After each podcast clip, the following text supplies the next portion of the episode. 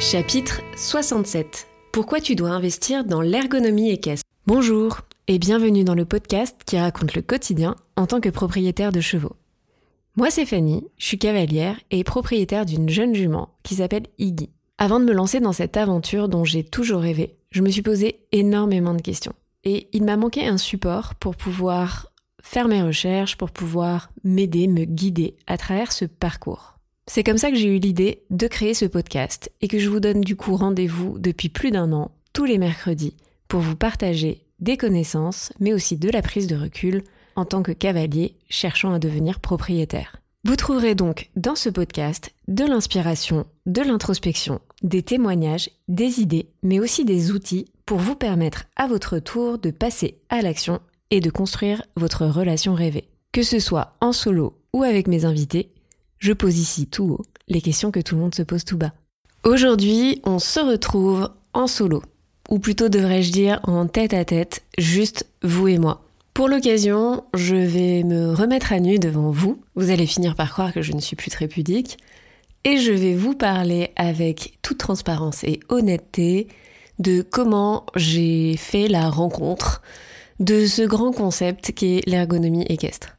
Vous vous en doutez, ça ne s'est pas fait sans douleur, ou devrais-je dire plutôt avec perte et fracas. Et juste avant de rentrer dans le vif du sujet, il y a un cadeau, un bonus à la clé, à l'écoute de cet épisode. Je vous en parle donc juste après le jingle, on se retrouve tout de suite. Alors dans cet épisode 100% transparent, j'ai envie déjà de parler du titre même de ce podcast. Vous l'aurez remarqué, il est peut-être un petit peu plus putaclic que ce que je fais d'habitude. La raison derrière cela, c'est que je sors moi-même de l'écoute d'un autre podcast sur les meilleures stratégies pour faire en sorte qu'un podcast se diffuse auprès du plus grand nombre. Et j'ai donc réalisé que mes titres étaient parfois, comment dire, ils sont en général assez concis, mais je sais pas s'ils vous donnent toujours ultra envie de cliquer pour écouter. J'ai un petit peu peur que des fois vous ne vous sentiez pas concerné par le sujet et que du coup vous n'alliez pas plus loin. Et fair enough, je veux dire, tous les sujets ne peuvent pas 100% du temps vous intéresser. Mais celui-là, j'avais vraiment, vraiment, vraiment envie que vous l'écoutiez. Il y a une raison à cela, c'est que aujourd'hui, je vais vous parler d'une grosse erreur que j'ai faite à mes débuts avec Iggy, J'en ai déjà parlé un petit peu, je crois, dans un épisode qui s'appelle Trois erreurs à ne pas faire, justement, un truc dans le genre. Mais là, en fait, je vais la détailler. Je vais vous expliquer comment, de cette erreur, m'est née une passion pour l'ergonomie équestre. Et je vais aussi vous avouer tout de suite que cette erreur m'a coûté réellement cher. Parce que oui, j'ai perdu de l'argent. Donc cet épisode a un double but. Vous faire découvrir l'ergonomie équestre en tant que telle, vous parler de la formation que j'ai suivie aussi, et en bonus de vous délivrer un petit mémo avec l'ensemble des questions que vous devez vous poser avant de choisir une formation. Si j'ai décidé de vous offrir ce petit bonus, ce petit mémo, c'est parce que souvent on m'a posé la question de comment je choisissais mes propres formations. Alors je me suis dit, autant vous réunir ça dans un même endroit. Mais tout d'abord, revenons donc, si vous le voulez bien, au contenu même de cet épisode, autour de la question de l'ergonomie équestre. J'ai décidé de le faire un petit peu à l'ancienne et donc de découper cet épisode en trois temps. Le premier temps, c'est vous expliquer le concept de l'ergonomie équestre, qui n'est pas du tout le mien, mais qui est, je ne sais pas si on pourrait considérer ça comme une discipline, un concept. Une discipline me semble un bon mot mais qui en tout cas a été pour moi une véritable révélation dans ma propre vision finalement de qu'est-ce que l'équitation et qu'est-ce que la relation au cheval à travers l'équitation. Une deuxième partie donc sur quelle est la situation qui m'a amené à découvrir l'ergonomie équestre, quelle est l'erreur que j'ai faite. Et c'est là où je vais me mettre à nu parce que j'aimerais vraiment que vous rentriez dans ma tête pour comprendre la suite logique de raisonnement qui n'étaient pas illogiques mais pas très bons non plus puisqu'ils m'ont amené à faire cette erreur et si je peux vous l'éviter tant mieux. Et ensuite mon retour d'expérience par rapport à la formation que j'ai suivie en ergonomie équestre donnée par Eugénie Cotreau, qui sera, je vous le dis tout de suite, mon invité du podcast la semaine prochaine. et qui est également la professionnelle qui a accepté de me rejoindre pour donner la toute première masterclass live sur la thématique de quelle selle pour débourrer le jeune cheval. Comme je sais, chers auditeurs, que vous êtes très intelligents, je pense que vous avez fait le lien entre probablement cette erreur dont je veux vous parler, le sujet de la masterclass, et donc le contenu même de cet épisode. Sans plus attendre, passons donc à la définition de l'ergonomie équestre. Pour celles et ceux qui connaissent Eugénie, son travail et qui la suivent, vous savez donc qu'elle est saddle fitter. Mais en fait, l'approche d'Eugénie va beaucoup plus loin. Et c'est pour ça qu'elle a inventé, en quelque sorte, ce terme d'ergonomie équestre. On peut définir l'ergonomie comme l'application de connaissances scientifiques à la mise en place de solutions pratiques. Donc là, on voit tout de suite adaptation des outils, des tâches, de l'environnement, tout cela dans le but d'accomplir, de remplir des objectifs de la manière la plus optimale possible. Quand vous travaillez en entreprise, on va parler d'ergonomie du matériel, et cette ergonomie du matériel et de l'équipement, il peut être lié par exemple à votre bureau, à la chaise sur laquelle vous vous asseyez si vous travaillez dans un environnement d'entreprise, mais par exemple si vous travaillez en extérieur, ça peut être aussi l'ergonomie de votre vêtement. Une bonne chaussure de sécurité comportera forcément une partie rigide pour protéger votre pied, mais également une forme de souplesse pour vous permettre de pouvoir rester dans ces fameuses chaussures toute une journée. Il y a plein de sports dans lesquels l'ergonomie joue un grand rôle. Et finalement, en équitation, c'est là où Eugénie a mis le doigt dessus, nous avons aussi besoin d'ergonomie.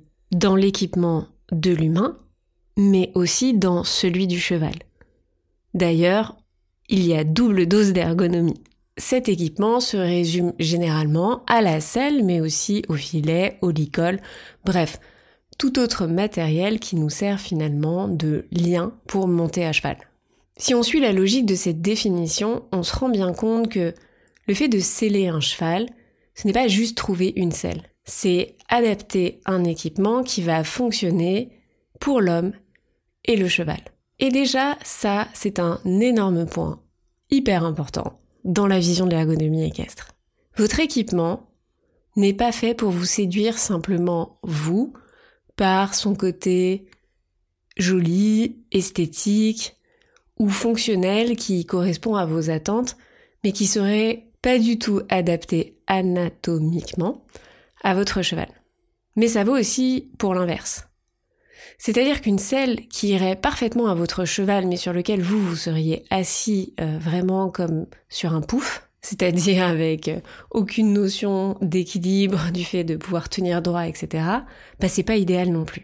Finalement, l'ergonomie équestre, c'est une vision holistique du couple cavalier-cheval. Et cette notion de couple cavalier-cheval est presque indissociable dans l'ergonomie équestre. Je vais m'arrêter là pour la définition même de l'ergonomie, mais gardez en tête cette notion de vision holistique que je reprendrai plus tard quand je vais vous donner mon retour d'expérience sur la formation d'Eugénie.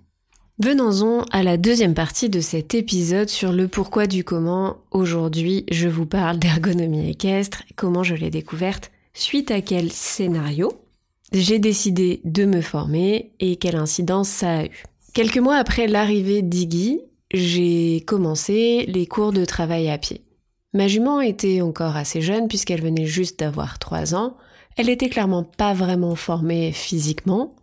En tout cas, elle avait sa taille à peu près adulte, mais elle avait vraiment un gabarit pas du tout abouti en termes de muscles, en termes de squelette.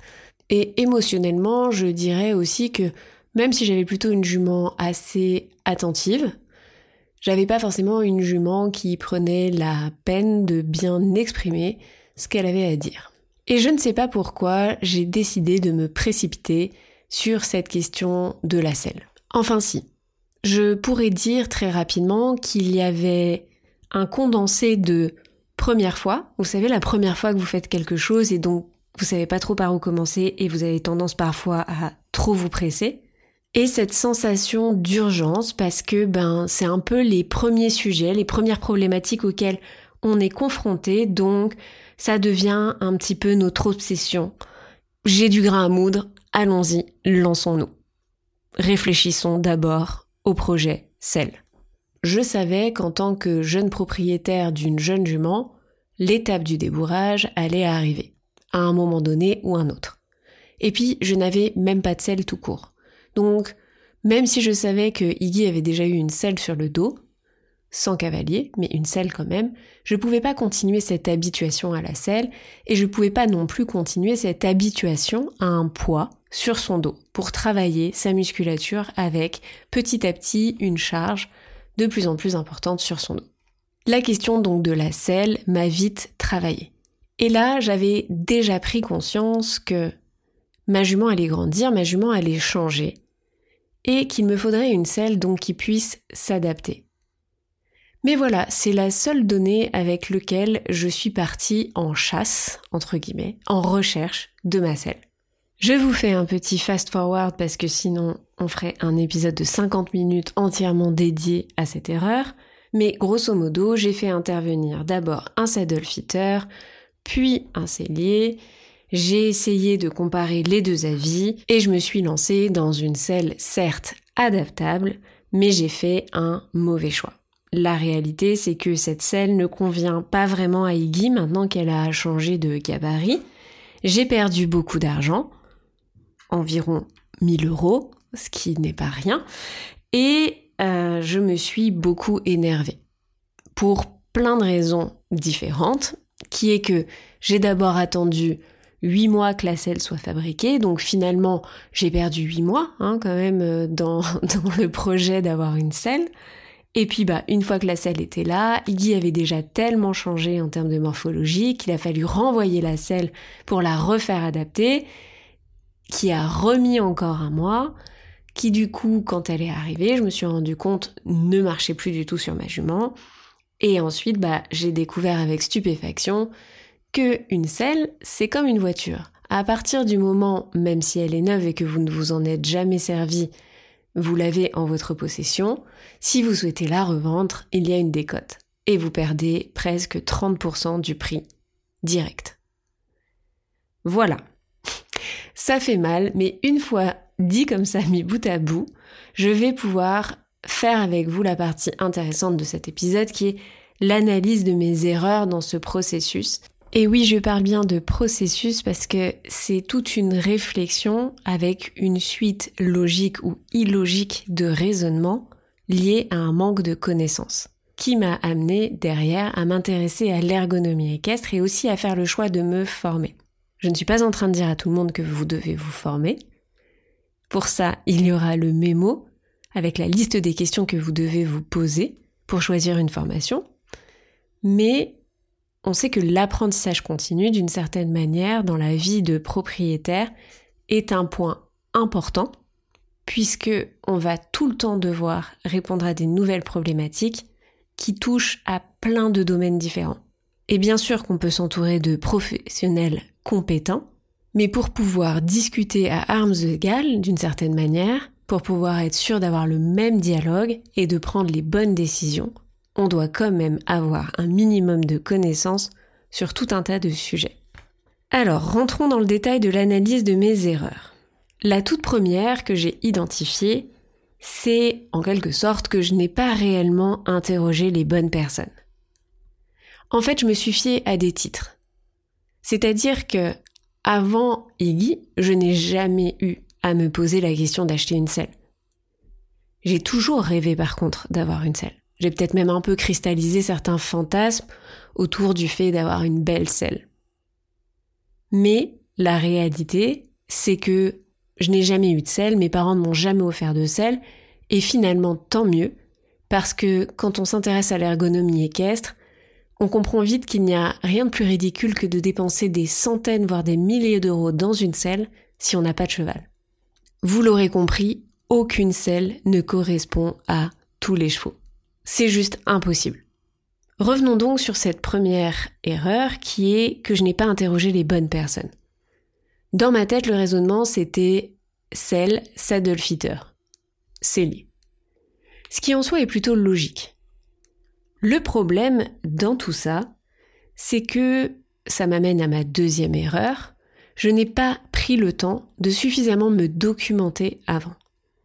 Je n'ai pas pris le temps d'avoir une base de connaissances suffisante sur le sujet pour savoir qui faire intervenir et comment choisir mes professionnels.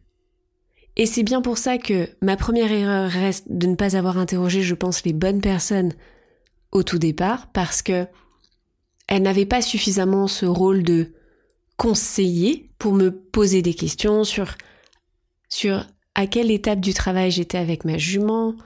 Déjà, ils auraient dû se rendre compte que ma jument n'était pas débourrée. Que je m'apprêtais à dépenser une grosse somme d'argent dans une jument de trois ans qu'elle allait changer du tout au tout. Et que vous le verrez dans l'épisode de la semaine prochaine avec Eugénie, et vous le verrez surtout dans la masterclass, même si les selles sont certes adaptables, tout n'est pas adaptable sur une selle. Donc il faut quand même qu'il y ait une base, un socle sur votre selle de départ qui soit OK ergonomiquement avec le profil de votre cheval. Donc cette première erreur, c'est que les personnes que j'ai interrogées successivement ont vu un peu la pas du gain, je pense qu'il faut le dire très clairement, très honnêtement, et n'ont pas su forcément me confronter à mes prises de décision pour me dire que c'était peut-être pas le bon moment de faire cette dépense-là ou de voir les choses sous cet angle-là. Et déjà ça, c'est un défaut de conseil. Ma deuxième erreur, donc revenons dessus, c'est que comme je me suis pas assez documentée personnellement, bah je pouvais pas vraiment discuter à armes égales avec eux. Je pouvais pas en fait me rendre compte que ce dont ils étaient en train de me parler, ça faisait appel à d'autres sujets dont je n'avais pas encore la maîtrise. Je n'ai pas pu poser les bonnes questions à ces personnes. Parce que, clairement, c'est comme si j'étais un peu venue les mains dans les poches. Et ça, je crois que c'est l'erreur sur laquelle je m'en veux le plus. Parce que d'habitude, quand un sujet me plaît, justement, je fonce pas forcément tête baissée. Je me documente, je prends le temps, je lis des billets de blog, je me fais un avis, Enfin, quand je vois que j'ai sorti tout un programme pour accompagner les gens sur comment acheter leur cheval, parce que justement la planification est hyper importante pour moi, le fait d'avoir la vue générale, la vérification des ongles morts, tout ça, tout ça. Et puis là, rien du tout. J'ai foncé. J'ai foncé tête baissée. Alors, après m'être auto-tapé dessus pendant une minute, prenons quand même un petit peu de distance. Je me suis posé des questions. Je me suis juste pas assez posé de questions ou j'ai pas suffisamment cherché de réponses par moi-même. Parce que les questions qui tournaient dans ma tête, c'était est-ce que je prends tout de suite une vraie selle adaptable ou est-ce que je prends une selle d'occasion? Et très vite, j'ai eu peur de la selle d'occasion. Parce que je voyais bien que j'étais pas capable de savoir choisir une selle, que j'avais pas la connaissance pour tout simplement savoir si la selle était adaptée ou pas à. Donc j'ai fait le choix de m'en remettre à des professionnels. Ça veut dire que je me remettais uniquement à leur jugement, à leur expertise, et c'est là que c'est problématique, parce que ça m'amène à ma troisième erreur. Arriver sur sujet sans aucune connaissance, qui sont finalement pas si compliqués à avoir, sur les repères anatomiques importants à connaître dans le choix de l'équipement. Et pourquoi je dis que ces repères anatomiques sont importants? Parce qu'une fois que vous aurez votre selle, la réalité, c'est que votre cheval va continuer d'évoluer. De par son âge, si c'est un jeune cheval, mais aussi de par son mode de vie. Un cheval qui vit au pré toute l'année a de fortes variations de poids, ou plus ou moins fortes variations de poids, entre l'été et l'hiver. Ça veut dire que forcément, pour que votre équipement tienne sur votre cheval, bah, il va falloir un minimum d'adaptation. Parce que si votre cheval prend 80 kilos entre l'hiver et l'été, lié au printemps et à l'arrivée de l'herbe fraîche, bah, ces 80 kilos va bien falloir les caser sous votre selle. C'est comme nous, enfin je veux dire, euh, si on prend 10 euh, kilos, ça va être compliqué de rentrer dans le même pantalon d'équitation. Bon bah là c'est un peu pareil, pardonnez-moi l'image. Donc, finalement la prise de repères anatomiques, et la compréhension de ces repères anatomiques, c'est pas juste une question de savoir choisir la selle à un instant T. C'est savoir juger tout au long de votre vie commune avec le cheval, de l'importance même d'avoir les bons réflexes limites pour vérifier l'adaptabilité de votre équipement au quotidien, de manière régulière. Et puis, quand on n'a aucun repère sur le sujet, aucune connaissance, on ne peut pas avoir d'esprit critique. On ne peut pas savoir en fait si on doit poser plus de questions et comment on doit les poser. Ce qui m'amène donc à cette quatrième erreur qui a été de me précipiter. Je ne sais pas pourquoi je me suis mis autant de stress pour rien. La réalité, c'est que, en fait, j'étais pas pressée. Ma jument n'était pas prête physiquement. Elle n'était pas prête émotionnellement. Donc, je me suis mis la rate au corbouillon, pardonnez-moi l'expression, pour avoir cette selle, alors que, bah en fait, j'allais rien en faire derrière. Ou c'était trop tôt en tout cas pour pouvoir en faire quelque chose. Ou que j'aurais pu commencer différemment. Et que pour le peu de fois où j'allais mettre la selle sur le dos en fait de ma jument, j'aurais pu peut-être en emprunter une. Bref, la dernière des erreurs que je veux vous partager dans cette analyse, c'est que aller au plus cher, aller tout de suite à la qualité maximum n'est pas forcément non plus le bon réflexe. J'ai dépensé plutôt une somme coquette, pour être poli, dans ma selle, parce que je voulais de la qualité. Et en soi, c'est, bien, c'est, c'est louable. Mais en ayant fait ça, bah, je me suis enlevé une sacrée part de budget pour la suite de mon projet. Parce que maintenant, je me retrouve avec une selle pas adaptée, qui m'a monopolisé une certaine somme d'argent que je vais perdre à la décote et je me retrouve donc avec un budget moindre pour pouvoir aller choisir un matériel adapté. Et ça, on en parlera dans la masterclass de génie. Mais la gestion budgétaire, financière de l'équipement, les choix qu'il faut savoir faire à l'instant T, demandent parfois de savoir mettre de l'eau dans son vin. Oui, la qualité c'est bien. Oui, vouloir le meilleur, c'est bien, mais il y a certains moments de votre future aventure, certains moments de vie dans euh, le parcours que vous allez avoir avec votre cheval où c'est pas indispensable. Quand j'ai fini cette analyse, qui m'a pris quand même du temps parce que, on va pas se mentir, je me suis pris une bonne baffe dans la figure. En fait, c'est à peu près au même moment où je suis tombée sur le programme de Blooming Riders euh, qui présentait en fait Eugénie. Et là, euh, illumination du coup. Forcément, j'étais en plein dedans. C'était mon cœur de problématique et j'avais le sentiment d'avoir fait une grave erreur. Alors remettons les choses à sa place, hein, c'est pas une si grave erreur que ça, c'est juste je me suis mis dans une difficulté à un instant T.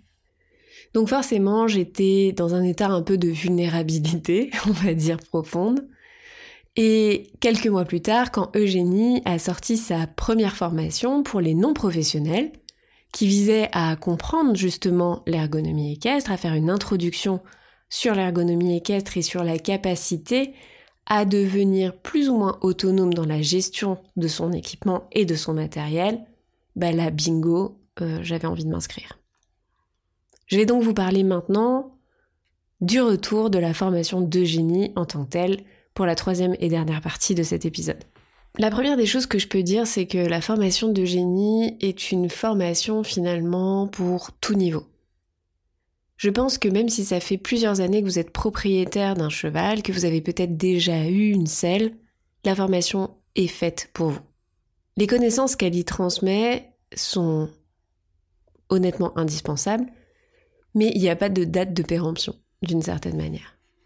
La formation démarre d'ailleurs par une première partie finalement sur les connaissances générales à avoir sur le cheval et ces connaissances dépassent même le comment les connaissances primaires autour de l'équipement.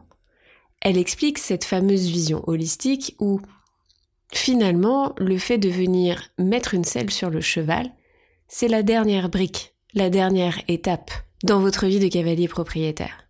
Parce que Mettre une selle à un cheval qui n'est pas en état physique de porter le cavalier alors c'est comme vouloir mettre des chaussures de randonnée à quelqu'un qui aurait un pied plein d'ampoules. A priori, ce sera pas suffisant pour permettre à ce cavalier de partir sur un 10 km. Cette première partie m'a profondément marquée parce que ça m'a permis de mieux comprendre l'éthique de travail de génie et aussi ça m'a renforcé dans mes nouvelles convictions sur comment choisir un bon partenaire, plus qu'un simple professionnel. Par quels critères filtrer si ce professionnel était fait pour travailler avec moi, correspondait à mes attentes à moi et à celles de ma jument? Cette première partie m'a aussi permis de renforcer cette croyance que tout était interdépendant chez le cheval ou que tout est multifactoriel. Du mode de détention à l'alimentation, aux soins prodigués au cheval, à la rigueur quotidienne, à la routine que vous allez mettre en place, au travail qui va être demandé, aux méthodes de travail que vous allez utiliser, etc. C'est bien cet ensemble, cette vision holistique qui va permettre d'arriver à un cheval bien dans sa tête et bien dans ses baskets pour pouvoir vous porter sur son dos, pour pouvoir vous permettre d'accomplir vos rêves de cavalier. Le matériel derrière, c'est juste le lion. C'est l'équipement qui va vous permettre d'être porté par le cheval. Mais si vous n'avez pas ces premières bases, alors vous ne pouvez pas aller plus loin. Passons maintenant à la partie en fait euh, vraiment technique de tout le contenu autour de l'ergonomie équestre qui est détaillé en plusieurs chapitres. Franchement, l'ensemble des vidéos est super qualitative. Le discours de génie y est très pédagogique, c'est-à-dire que si vous avez même pas une once de connaissances de base sur l'ergonomie, l'anatomie ou euh, le matériel, justement, toutes ces bases, toutes ces fondations sont reprises dans la formation. Eugénie n'hésite pas non plus à faire intervenir d'autres professionnels qui vont venir compléter sa vision, renforcer en fait les différents sujets qu'elle aborde tout au long du programme. De nombreux cas pratiques, des cas d'études sont également présentés au fur et à mesure du programme. Et ça, pour moi, c'est le vrai plus. Parce que finalement, c'est pas simplement un programme pour savoir choisir sa selle. C'est un programme qui va vous permettre d'apprendre à observer le corps de votre cheval. Observer sa conformation, observer sa posture, prendre conscience de l'importance du travail postural, prendre conscience de l'importance de cultiver son œil sur la détection de boiterie, la détection de problèmes de cadence, la détection de problèmes de biomécanique en quelque sorte, pour pouvoir adapter le travail postural, le travail de musculature de votre cheval, et enfin venir rajouter la brique de l'équipement. Pour moi finalement ça a été un véritable déclic sur la gestion d'une certaine manière du travail de ma jument.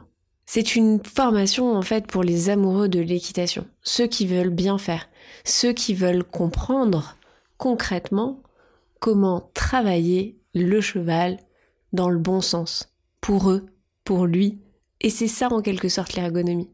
C'est certes comprendre quel est l'équipement qui va favoriser en fait euh, cette, euh, cette atteinte de vos objectifs, mais c'est aussi prendre conscience de l'ensemble des sujets et des questions, comme je l'expliquais, multifactorielles, qui vont favoriser la réussite de ces objectifs bien avant le simple choix d'un équipement. Je vous épargne le retour d'expérience sur le fait que forcément faire une formation digitale en vidéo, c'est avoir de l'autonomie, de l'indépendance, etc., etc., etc. Ça, ça diffère en rien de ce que n'importe quelle formation, n'importe quel programme euh, digital peut vous apporter. Pour conclure, l'ergonomie équestre, c'est apprendre à cultiver son œil, c'est apprendre à regarder le cheval différemment, c'est apprendre à regarder l'invisible, ce que tout le monde ne voit pas à l'œil nu, ce qui va vous permettre de faire la différence dans la gestion, comme je l'expliquais, du quotidien, dans la gestion du travail au quotidien de votre cheval, mais pas juste du travail, dans la gestion de son environnement, dans la gestion de sa détention, dans la gestion de ses soins, pour favoriser en fait votre quotidien à ses côtés, et ainsi profiter finalement du meilleur de ce que votre cheval peut vous offrir quand vous êtes sur son dos.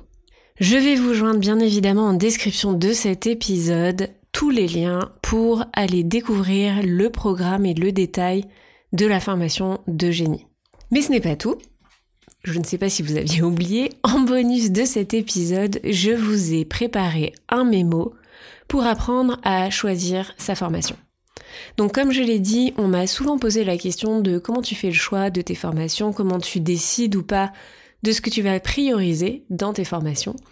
Et je me suis dit que c'était un bon petit cadeau bonus pour cet épisode. Donc là également, je vous joins le lien en description de celui-ci pour pouvoir télécharger la liste des questions à se poser absolument avant de s'embarquer dans une formation. La semaine prochaine, on continue sur le sujet de l'ergonomie, aux côtés donc d'Eugénie elle-même, qui va vous dévoiler l'erreur à ne surtout pas faire dans le choix d'une selle. Cet épisode vient en promotion et en soutien de la masterclass live que l'on donne en commun sur la thématique suivante, quelle selle pour débourrer le jeune cheval? Cette masterclass aura lieu le 8 février prochain en live, ce qui veut dire que ce n'est pas un webinaire enregistré. L'idéal est donc que vous puissiez la suivre en direct de manière à ce que vous posiez toutes vos questions et que vous puissiez parler de votre cas personnel si besoin à Eugénie. Les inscriptions sont déjà ouvertes et le lien donc pour la rejoindre est également en description de cet épisode.